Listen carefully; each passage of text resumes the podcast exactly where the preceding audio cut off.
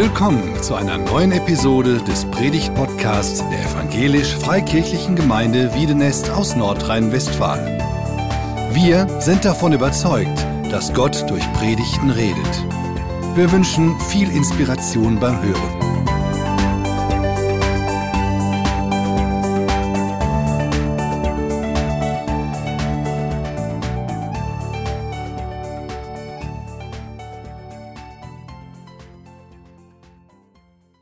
Staunen, dass Gott wirkt. Hier sieht man das Staunen, nicht wahr? Das ist jetzt die dritte Predigt in der Reihe, wo es um Staunen geht. Die dritte Predigt einer so nicht geplanten Predigtreihe. Das finde ich immer besonders schön.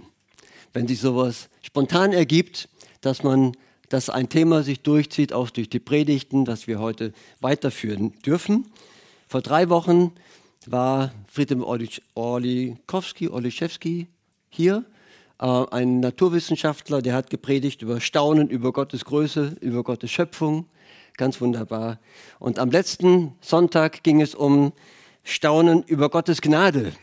Da hat Knut Stilo einiges dazu gesagt, das fand ich auch sehr schön. Und wir dürfen heute weitermachen mit dem Staunen. Und zwar geht es heute um das Staunen, dass Gott wirkt. Das ist das Thema, was mir in letzter Zeit wichtig geworden ist, wo ich selber immer wieder in Staunen gekommen bin, ähm, dass Gott wirkt. Und manchmal habe ich den Eindruck, man kommt aus dem Staunen nicht heraus. Ich lese dazu einen Bibeltext oder wir können besser gemeinsam lesen den Bibeltext. Ich habe ihn hier vorne mitgebracht und dass wir ähm, mal miteinander reinschauen, was hier über Staunen gesagt wird. Ähm, wie oft hier über Staunen gesprochen wird wer hier staunt. Und vielleicht kommen wir selber mit ins Staunen über das, was äh, uns hier in der Bibel berichtet wird. Und auch die Frage, ähm, gilt das für heute? Ist das etwas, worüber wir staunen können, auch heute, dass es uns anregt zum Glauben und zur, zum erwartungsvollen Glauben, dass Gott auch heute wirkt? Ich lese aus der Apostelgeschichte 13, drei Vers, die, die ersten Verse und die gehen so. An einem Nachmittag gegen drei Uhr gingen Petrus und Johannes zum Tempel. Sie wollten, wollten dort am öffentlichen Gebet teilnehmen. Zur selben Zeit brachte man einen Mann, der von Geburt an gelähmt war. Und den setzten sie an eine der Tempeltüren, an das sogenannte Schöne Tor. Er wurde jeden Tag dorthin hingetragen, damit er die Leute, die in den Tempel gingen, um Almosen anbetteln konnte. Als Petrus und Johannes den Tempel betreten wollten, bat er auch sie um Geld. Sie blieben stehen, richteten den Blick auf ihn und Petrus sagte, Schau uns an. Erwartungsvoll sah der Mann auf, würde er etwas von ihnen bekommen? Doch Petrus sagte, Geld habe ich nicht. Aber was ich habe, will ich dir geben. Im Namen von Jesus Christus aus Nazareth, steh auf und geh. Dabei fasste er den Gelähmten an der rechten Hand und richtete ihn auf. In demselben Augenblick konnte der Mann Füße und Gelenke gebrauchen. Er sprang auf und konnte sicher stehen, lief einige Schritte hin und her und ging dann mit Petrus und Johannes in den Tempel. Außer sich vor Freude rannte er umher, sprang in die Luft und lobte Gott. Kann man das nachvollziehen? Außer sich vor Freude sprang er umher und lobte Gott. So sahen ihn auch, so sahen ihn die anderen Tempelbesucher und sie erkannten, dass es der Bettler war, der immer an, schönen Tor, an dem schönen Tor des Tempels gesessen hatte. Fassungslos vor Staunen starrten sie den Geheilten an. Wieso konnte er jetzt laufen? Alle drängten sich aufgeregt in die Halle Salomos. Dort umringten sie Petrus und Johannes und den Geheilten, der nicht von der Seite der Apostel wich. Und als Petrus die vielen Menschen sah, sprach er zu ihnen, ihr Leute aus Israel, warum wundert ihr euch darüber, dass dieser Mann jetzt gehen kann und weshalb starrt ihr uns an? Glaubt ihr denn, wir hätten diesen Gelähmten aus eigener Kraft geheilt oder weil wir so fromm sind? Nein, Es ist der Gott Abrahams, Isaaks und Jakobs, der Gott unserer Vorfahren, der uns mit dieser Wundertat die Macht und Ehre seines Dieners Jesus gezeigt hatte, hat.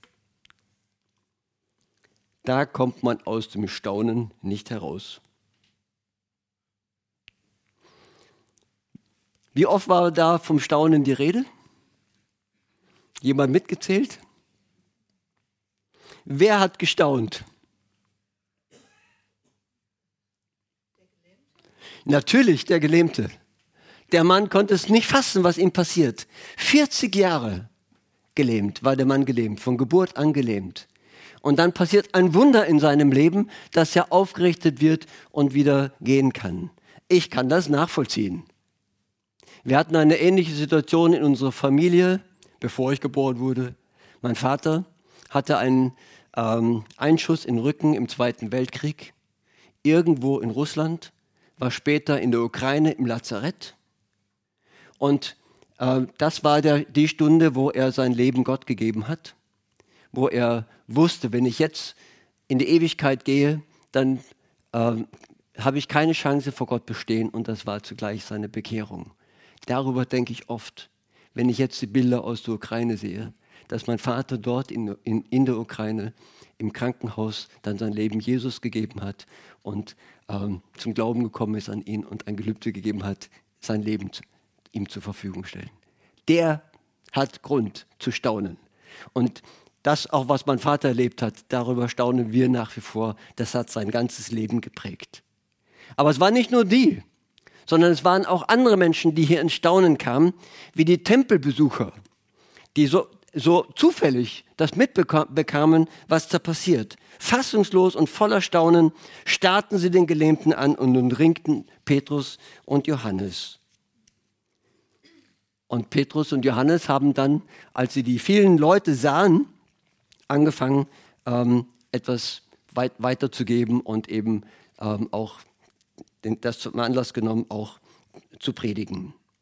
Man, das geht weiter. Eigentlich müssten wir ganzen, den ganzen Abschnitt weiterlesen, die ganze Geschichte, die anfängt hier in den ersten Versen von, erst, äh, von Apostelgeschichte 3. Die zieht sich durch die nächsten Kapitel, die, die, die äh, Kapitel 3 und 4 müsste man eigentlich weiterlesen, weil man sieht, da geht es weiter, auch mit dem Staunen, dass Menschen aus dem Staunen nicht herauskommen, dass sogar die Mitglieder des Hohen Rates sich wundern, Jetzt diesmal nicht über das Wunder, sondern wie die Leute auftreten, wie die Apostel auftreten, wie ungebildete Leute wie Petrus und Johannes auftreten äh, und, ähm, und eine Vollmacht haben, in der sie hier wirken, das ist unwahrscheinlich. Und dann zum Schluss lesen wir dann in Kapitel 4, Vers 21, alle Menschen in Jerusalem lobten Gott für das, was er getan hatte.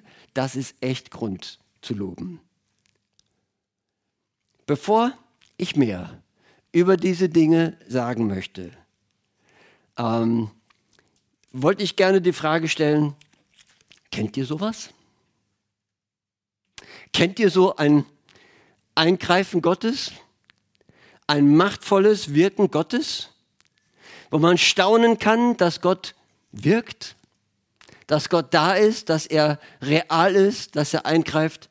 Oder, das ist meine Frage, ist, Passiert das, passierte das nur vor langer Zeit und immer weit weg? Oder hat das etwas mit uns zu tun? Gibt es für uns Grund zum Staunen, dass Gott wirkt?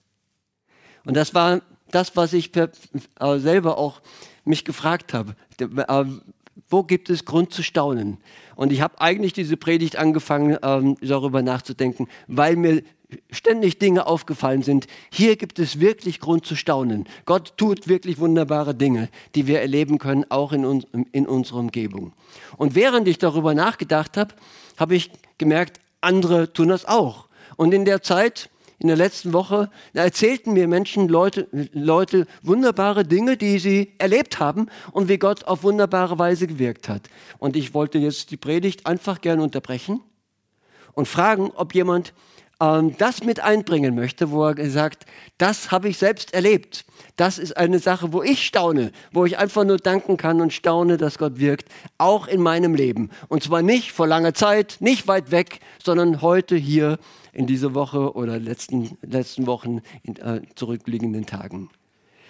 Der Rainer hat mir ein schönes Beispiel erzählt und ich wollte dich fragen, ob du das hier mit einbringen möchtest und ob du einfach mal ähm, das erzählst, was du mir erzählt hast und wo, du, wo wir miteinander darüber gestaunt haben, dass Gott wirkt. Hier ist ein Mikrofon und du könntest einfach, genau, ähm, das kurz einbringen. Der Reinhard hat gesagt, möglichst kurz. Möglichst kurz geht so. Ich war in einer sehr schwierigen Situation. Gott hat geholfen. Gott sei Lob und Dank. Ich setze mich wieder. Amen. Und worum ging's? Soll ich wirklich weiterreden? Ja, erzähl. Ja.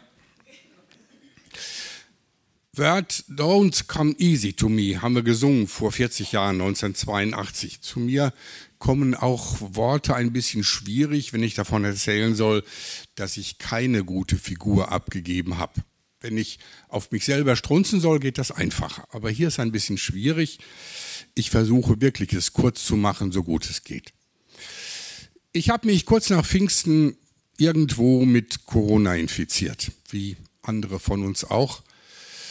Und äh, ich äh, habe mm, an ein Schild gedacht, das bei Claudia Linden im Café an der Wand hängt. Da steht drauf, wer Männer versteht, der kann auch durch Null teilen. Ich habe mich selber nicht verstehen können aus folgendem Grund. Ich habe das nicht akzeptieren können, dass ich krank bin. Äh, ich war Krankenpfleger, ich bin mit den Regeln der Hygiene in einem Krankenhaus sehr vertraut. Und ich wusste genau, was hier zu tun war, nämlich man achtet auf Abstand, man setzt eine Maske auf, man vermeidet Kontakt, man zieht sich auf ein gewisses Refugium zurück. All das habe ich peinlich vermieden. Und es ist mir auch nach verhältnismäßig kurzer Zeit gelungen, meine Frau und unseren Sohn anzustecken. Ähm, und ich muss gestehen, ich hatte auch nicht ein Spürchen von schlechtem Gewissen oder irgendwie eine Ahnung, äh, dass da was falsch gelaufen sei. Ich bin zu Bett gegangen und konnte nicht schlafen. Und irgendwann hat Gott sich ganz persönlich an mich gewandt. So habe ich das lange nicht erlebt. Er hat gesagt, Rainer, überleg doch mal, was alles an schwierigen Situationen gelaufen ist in den abgelaufenen 20 Jahren. Da kam einiges zusammen, da habe ich nicht lange überlegen müssen. Und dann sagte Gott, Rainer, in deiner Seele war kein Platz mehr für neue Katastrophen. Weil da kein Platz mehr war, deswegen hast du das nicht akzeptieren können, krank zu sein. Und weil du das nicht hast akzeptieren können, deswegen hast du dich so verrückt verhalten. Deswegen mach dir selbst nicht weiter Vorwürfe. Denn ich äh, hatte mit Heulen und ja, Zähneknirschen nicht so sehr, aber mit Heulen sehr wohl zu tun. Meine Frau hat Asthma, die kann alles vertragen, nur kein Corona. Eine infektiöse Lungenerkrankung auf diese Geschichte, das ist gefährlich, richtig gefährlich und wir sind da auch noch nicht ganz mit fertig. Am nächsten Abend stand ich im Garten, Sonne war schon untergegangen, sternklarer Himmel.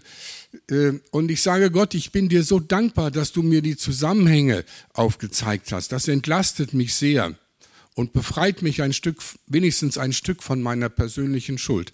Aber warum betrifft das Doris? Sieh doch, wie, wie sie hustet und wie es ihr geht und wie das scheußlich ist. Und er sagt zu mir, morgen früh wird es besser sein. Und ich gehe ins Haus und will meiner Frau die gute Botschaft bringen und sie liegt schon im Bett und schläft so feste, dass ich sie nicht mehr geweckt habe. Am nächsten Morgen war ich früh auf, ich bin bei Höfels immer der Erste. Und äh, so äh, etwa eine Stunde später kommt Doris und ich sage, liebe Ehefrau, tu mir einen Gefallen, mach gleich kehrt, geh sofort wieder ins Bett. Und sie sagt, Rainer, ich brauche nicht ins Bett, es geht mir wieder gut. Das hat auch zwei Tage gehalten, dann hat sie einen Rückfall gekriegt, damit haben wir jetzt zu tun, sie hustet wieder und es geht ihr nicht gut. Und ich bin jemand, der von dieser ganzen Angelegenheit sehr verwirrt ist. Wir kennen das alle aus den fünf Büchern Mose, nicht nur in jedem Kapitel, in jedem Abschnitt steht da, und Gott sprach zu Mose. Dass sich Gott an den, an den Rainer, hier der Stefan oder hier, das hätte jeder verstanden, aber an mich, äh, das, das ist was, was ich erstmal unter die Füße kriegen muss. Und ich stecke ein Stück noch mittendrin und bin verwundert. Danke. Ein weiteres Kapitel der Apostelgeschichte. Hier ist noch eine Wortmeldung. Ja, ich wollte auch ganz kurz etwas erzählen, was wir beide gestern erlebt haben, der Reinhard und ich. Und zwar kriegten wir morgens einen Anruf, also ich kriegte den Anruf von einer Frau, die ähm, sagte, dass ihre Mutter im Sterben liegt. Wir kannten die gar nicht. Und ob sie, ob wir kommen könnten. Sie wollte ihr Leben aufräumen. Und das haben wir dann auch getan. Und sie hat ihr Leben aufgeräumt und wir werden im Himmel wiedersehen. Eine alte Frau, die im Sterben liegt. Das, also ich weiß nicht, ich glaube, es gibt einfach nichts Schöneres in der Welt. Ich habe schon viel Schönes erlebt.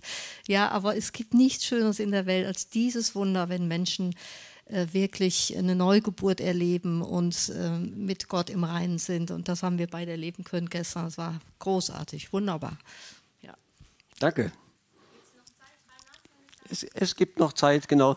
Also ähm, wir sind jetzt auch gar nicht unter Druck. Wenn die Zeit äh, für die Predigt um ist, dann finde ich das ganz wunderbar, dass wir einfach ähm, das erleben, was das gehört haben, worüber wir sprechen. Also ich werde es kurz machen. Ich muss ein bisschen aus dem komischen ja. Licht hier. Weiß auch nicht. Also ich, ich habe immer ein schlechtes Gewissen gehabt, weil ich in der Bibel immer gelesen habe und auch von anderen gehört habe, du hast die erste Liebe verlassen. Und das hat mich fürchterlich innerlich immer wieder berührt und ich wusste nicht damit umzugehen. Wieso habe ich die erste Liebe verlassen? Ich liebe meinen Heiland und ich liebe das, was er gemacht hat. Aber wieso habe ich denn die erste Liebe verlassen? Und das hat mich immer wieder umgetrieben und immer wieder und immer wieder. Und dann habe ich äh, von meinem Schwiegersohn, der hat mir Bible Tune auf mein äh, Smartphone geladen und ich höre da sehr, sehr viel drin und dann war da eine Predigt über, du hast die erste Liebe verlassen. Warum? Warum ist das so? Ich habe mich bekehrt, aber ich habe mich bekehrt vor 1970 und das war für mich ein, ein, ein Highlight, weil ich meine Schuld abgenommen bekommen habe. Gott hat mir alles weggenommen, was, wo ich, wo ich vor die Wand gefahren wäre. Und ich habe aber die Liebe zu meinem Herrn damals nicht gehabt. Und deswegen war, war ich habe das nicht empfunden, diese Liebe. Und dann viele Jahre später kam auch die Liebe dazu, immer mehr und immer zu. Aber immer wieder hörte ich, du hast die erste Liebe verlassen. Und das hat mich fürchterlich umgetrieben. Und dann hörte ich eine Predigt, wo das erklärt wird, nein, das stimmt nicht. Bärbel, du hast das nicht, du hast nicht deine erste Liebe verlassen. Es geht darum, dass wir, dass Gott ja uns zuerst geliebt hat und dann habe ich das verstanden. Ähm, das ging nicht um meine Liebe, meine erste Liebe zu ihm, sondern Gott hat mir gesagt, ich habe dich zuerst geliebt und verlass mich nicht. Ich bin deine erste Liebe. Und das ist so ein, so ein, ein Erlebnis, so ein, das muss ich jetzt einfach erzählen. Das war so, so, so ein, ja, ein Staunen, was Gott mit mir jetzt gemacht hat. Ich habe es verstanden, was er mir sagen wollte. Dankeschön. Staunen, dass Gott wirkt. Und du darfst auch was sagen, selbstverständlich. Staunen wollte ich auch mit unserer Familie Staunen erfahren mit Gott. Ja, hier muss ich euren Blick auf 80 Jahre zurückbringen. Mein Bruder war damals vier Jahre alt, haben den Vater im Front eingezogen. Die Mutter starb 45 und die, äh, sieben Kinder blieben alleine. Die älteste Schwester war 21 und der Bruder 5. Da staunen wir Gott uns durch diese schwierige Zeit, jene Zeit der Hungersnot, durchgebracht hat. und noch mehr, dass 50 Jahre danach, was Gott, was die Mutter vor dem Sterben gebetet hat für uns, hat der Heinrich mit Lydia, der letzte von unserer Familie, mit Gott Weg gefunden. Schön. Da staunen wir jetzt noch. Und danke. Danke. Staunen, dass Gott wirkt. Und danke für dein Zeugnis, was, was du gegeben hast. Ich glaube, wir könnten so weitermachen. Das würde den Gottesdienst voll füllen und das wäre auch sicher sehr wertvoll und sehr gut. Aber lasst mich noch ein paar Gedanken äh, dazu sagen, die mich auch bewegt haben von, von, von dem Bibeltext her. Der erste Gedanke ist, dass Gott wirkt, hängt offensichtlich mit Gebet zusammen. In dem, in dem Bibeltext, den wir gelesen haben, ist das ganz offensichtlich und ich möchte die Stellen nochmal zeigen. Da heißt es an einem Nachmittag, 3 Uhr, an einem Nachmittag gegen 3 Uhr gingen Petrus und Johannes zum Tempel. Sie wollten dort am öffentlichen Gebet teilnehmen. Sie gingen, wie das damals üblich war, auch gerade äh, in dem jüdischen Hintergrund, zum Tempel, um zu beten. Und unmittelbar auf dem Weg dort zur Gebetsstunde begegnet ihnen dort dieser Gelähmte.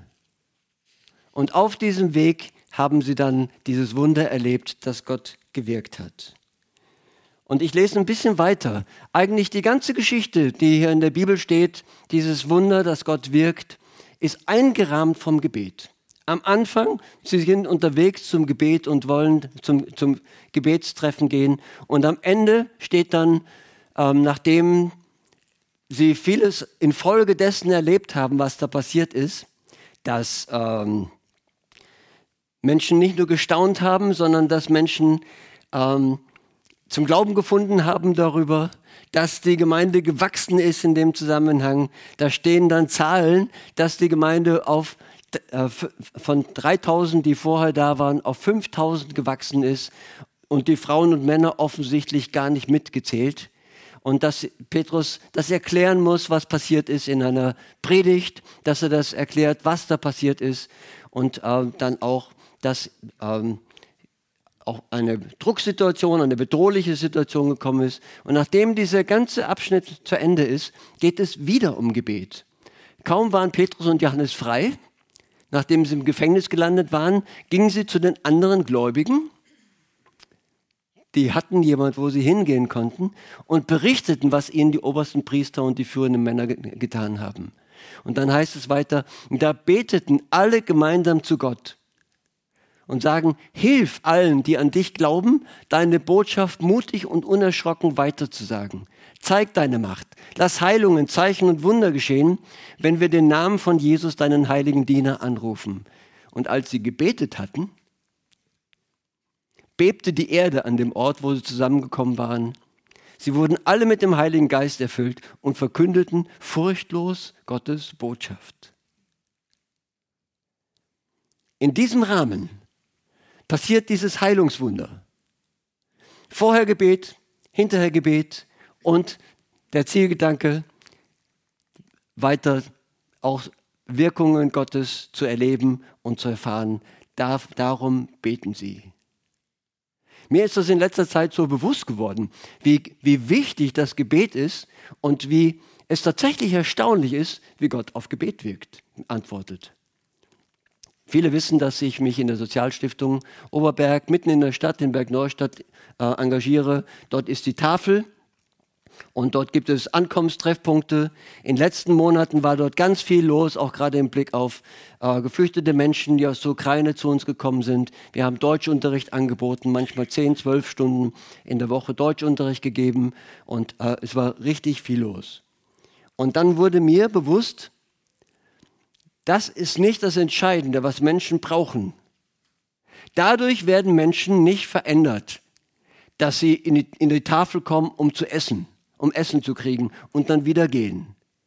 Oder dass sie eben Deutschunterricht kriegen und Freundlichkeit von uns sehen. Das sollen sie sehen, das ist ganz wichtig, aber das ist nicht das Entscheidende.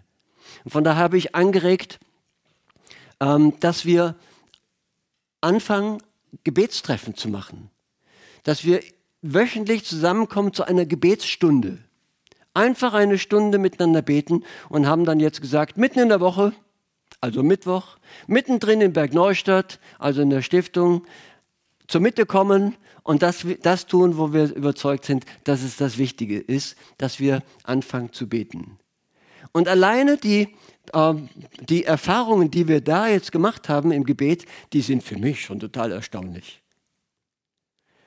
Als ich dorthin komme, ist eine Frau am Parkplatz mit dem Auto und die steht da auf dem Besucherparkplatz und ähm, offensichtlich weiß sie, dass sie dort nicht parken darf. Und als ich vorbeigegangen bin, dachte sie, ich wollte sie jetzt ansprechen und sie dann eben korrigieren und ermahnen, vielleicht das Auto wegzufahren. Und um dem zuvorzukommen, hat sie mich angesprochen und hat dann gesagt, ich weiß, dass ich hier nicht richtig stehe, ist hier Besucherparkplatz, aber, aber, aber und hat nach Ausreden gesucht, warum sie doch mal eben hier stehen bleiben muss. Und dann habe ich ihr gesagt, ist ja kein Problem, das ist Besucherparkplatz, Sie können hier gerne zu Besuch kommen. Wir haben gleich eine Gebetsveranstaltung und wenn Sie möchten, kommen Sie doch einfach dazu. Und erstaunlicherweise, erstaunlicherweise war sie gar nicht so abweisend, sondern hat gesagt, das überlege ich mir. Und ich dachte, na, die kommt bestimmt nicht. Ein paar Minuten später geht die Türe auf, wo wir in dem Raum sitzen und miteinander beten wollen, und sie kommt rein und setzt sich dazu. Ein, kommt zu einer Gebetsveranstaltung, wo, zu der wir sie eingeladen haben. Und ich habe dann erklärt, wie wir das machen, dass wir pünktlich anfangen und pünktlich abschließen und dass wir immer ein Wort am Anfang lesen. Und da habe ich das Wort aus der Apostelgeschichte 3 gelesen. Deswegen bin ich auch da, darauf gekommen. Und dann, dass eben es möglich ist, dass Leute sich auch ähm, auch selber auch Anliegen, die sie haben, mit einbringen wollen, dass wir immer, zu, dass wir für andere Menschen beten, aber am Anfang immer für uns, die da sind. Und wenn jemand ein Anliegen mitgebracht hat, dass man das gerne auch nennen kann. Und sie hat sofort davon Gebrauch gemacht, hat ihre Anliegen erzählt, wo es ihr nicht gut geht, und wir haben für sie gebetet. Und ich habe eigentlich genau mit den Worten gebetet, die äh, Petrus und Johannes gebraucht haben und habe gesagt, auch weil es materiell nicht gut geht, Silber und Gold, Geld haben wir nicht. Aber was ich dir habe, das gebe ich dir. Im Namen von Jesus Christus. Steh auf und geh. Steh wieder auf. Bleib nicht sitzen in deinem Elend. Gott gibt dir die Kraft aufzustehen und zu gehen.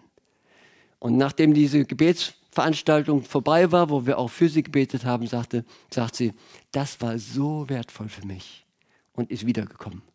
Und ich bin überzeugt, dass hier jemand eine Erfahrung gemacht hat mit Gott und dass wir miteinander in Staunen kommen über das Wirken Gottes. Oder einfach, dass ich äh, Leuten erzählt habe von dem Gebetstreffen und nur weil ich über Gebet gesprochen habe, äh, fangen sie an, über ihre eigenen Gebetserhörungen äh, zu sagen. Und da sagt eine Frau mir, ja, ich habe diese Woche zwei ganz konkrete Erfahrungen gemacht, dass, dass, äh, dass Gott Gebete hört. Und ähm, ich war so in einer verzweifelten Situation auf dem Parkplatz vorm Supermarkt und dann habe ich nach links und rechts geguckt, ob jemand da ist und ob jemand zuhört. Und da war gerade niemand. Und da habe ich ganz laut gesagt, Herrgott, hilf mir, ich brauche dich jetzt. Und ist nochmal in den Supermarkt gegangen und hat nochmal gesucht, was sie, was, was sie verloren hat und hat das sofort gefunden. Das, hat, das war erstaunlich für mich. Äh, äh, das kann ich eigentlich gar nicht, gar niemandem erzählen, aber vielleicht bin ich bekloppt, aber Gott hat das getan und hat mir so, so eine und noch eine Gebetserfahrung erzählt, die kommen. Das, Wirken Gottes hat etwas mit Gebet zu tun. Und ich glaube, dass, manch, dass wir Sachen auch wenig erleben, weil wir wenig beten. Dass die Jünger, Petrus und Johannes, unterwegs waren, äh, dort in den Tempel, hat einfach damit zu tun, dass sie ein Gebetstreffen, an einem Gebetstreffen mitmachen wollten. Das waren damals diese jüdischen Gebetstreffen, die es gab. Dreimal am Tag. Und das war das Abendgebet, wo sie dann in den Tempel gegangen sind, um zu beten. Da haben die Juden uns etwas voraus, glaube ich. Wir haben auch manchmal oder schon lange nicht mehr hier in der Gemeinde eine wöchentliche Gebetsstunde, Bibel- und Gebetsstunde. Aber eigentlich, glaube ich, sind wir da arm geworden an dieser Stelle. Die Muslime, die haben noch einen draufgesetzt. Die haben aus diesen drei Gebetstreffen fünf gemacht und haben genau in Anlehnung an das, was damals ähm, hier in der Bibel berichtet wird von den jüdischen Gebetszeiten, eben fünf Zeiten daraus gemacht. Und sie haben auch dann nicht nur, ähm, nicht nur fünf Säulen, äh, drei Säulen, die, die hier wichtig waren, Gebet, Fasten und Almosen geben, ähm, sondern haben dann fünf Säulen daraus gemacht, weil sie noch frommer sein wollten. Aber ich glaube, es gibt Menschen, die mehr beten als wir. Und meine Frage ist, ob uns hier nicht etwas verloren gegangen ist, was auch so zum Wirken Gottes dazugehört, dass wir, dass wir eben ähm, einladen zum Beten, dass wir uns treffen zum Gebet und dass wir von Gott erwarten, dass er wirkt. Das Entscheidende tun nicht wir. Das Entscheidende tut, tut Gott. Und deswegen geht es darum, zu staunen, dass Gott wirkt. Er wirkt. Und das hat etwas mit Gebet zu tun. Es geht da noch weiter in diesem Text, aber das werde ich jetzt kürzen, ähm, einfach weil die Zeit vorangeschritten ist. Wir sollten einfach mal weiter, miteinander weiterlesen, wie Petrus das erklärt, was hier passiert ist. Weil man eben auch das Wirken Gottes falsch verstehen kann. Man kann es ähm, so interpretieren, als hätten die Leute, die ähm, wegen ihrer Frömmigkeit das bewirkt, das müssen ganz besondere Menschen sein, Petrus und Johannes, dass sie so etwas tun können. Und sie wehren sich dagegen und fangen an zu erklären, wer das ist, woher das kommt. Und wo sie sagen, Jesus hat diesen Menschen gesund gemacht. In seinem Namen ist die Vollmacht, ist die Autorität. Nicht in unserer, nicht wir haben Autorität, sondern in seinem Namen beten sie und dass sie, äh, dass, dass diese Wunder passieren. Sie weisen hin auf Jesus. Und das lesen wir weiter dann auch in dem Text, dass sie dann Menschen herausfordern, Jesus anzunehmen, an ihn zu glauben und dass Menschen zum Glauben kommen. Und sie nennen das auch dann Zeichen, dass das Zeichen sind, dass er alle Macht hat, dass Jesus alle Macht hat und dass wir Menschen zu ihm kommen, dass wir umkehren, dass wir Buße tun, zu ihm kommen.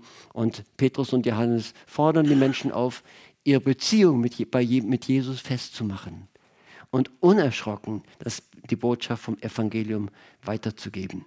Und ich glaube, darum geht es. Wenn ich das richtig sehe, ist die Zeit schon fortgeschritten. Und ich würde denken, lass uns das doch einfach machen. Lass uns nicht weiter reden über das Gebet, sondern lass uns beten. Und ich lade ein, dass wir jetzt hier an dieser Stelle zusammen beten, dass wir miteinander beten. Und ich möchte dann das Gebet abschließen und wer sich daran beteiligen will, einfach ein Gebet zu sprechen. Diesen Gott, über den wir staunen, weil er große Wunder tut, einfach im Gebet ansprechen. Lasst uns still werden zum Gebet. Ich schließe dann ab. Ich möchte mit den Worten beten, die die Gläubigen damals gebetet haben, wo sie sagen, zeig deine Macht. Lass Heilungen, Zeichen und Wunder geschehen, wenn wir den Namen von Jesus, deinem heiligen Diener, anrufen. Danke, lieber Herr, dass du auf Gebet antwortest und dass du wirkst. Danke, dass wir nicht über Dinge sprechen, die ähm, irgendwann mal passiert sind, lange her sind, mit uns heute nichts zu tun haben, sondern dass du derselbe bist, gestern, heute und in Ewigkeit und dass wir dich erleben können. Danke, dass wir alle unsere Anliegen zum Gebet machen können und sie und erwarten dürfen, dass du hilfst und dass du eingreifst in unser Leben. Wir danken dir für dein Wirken und staunen, dass du wirkst. Wir loben dich darüber. Amen.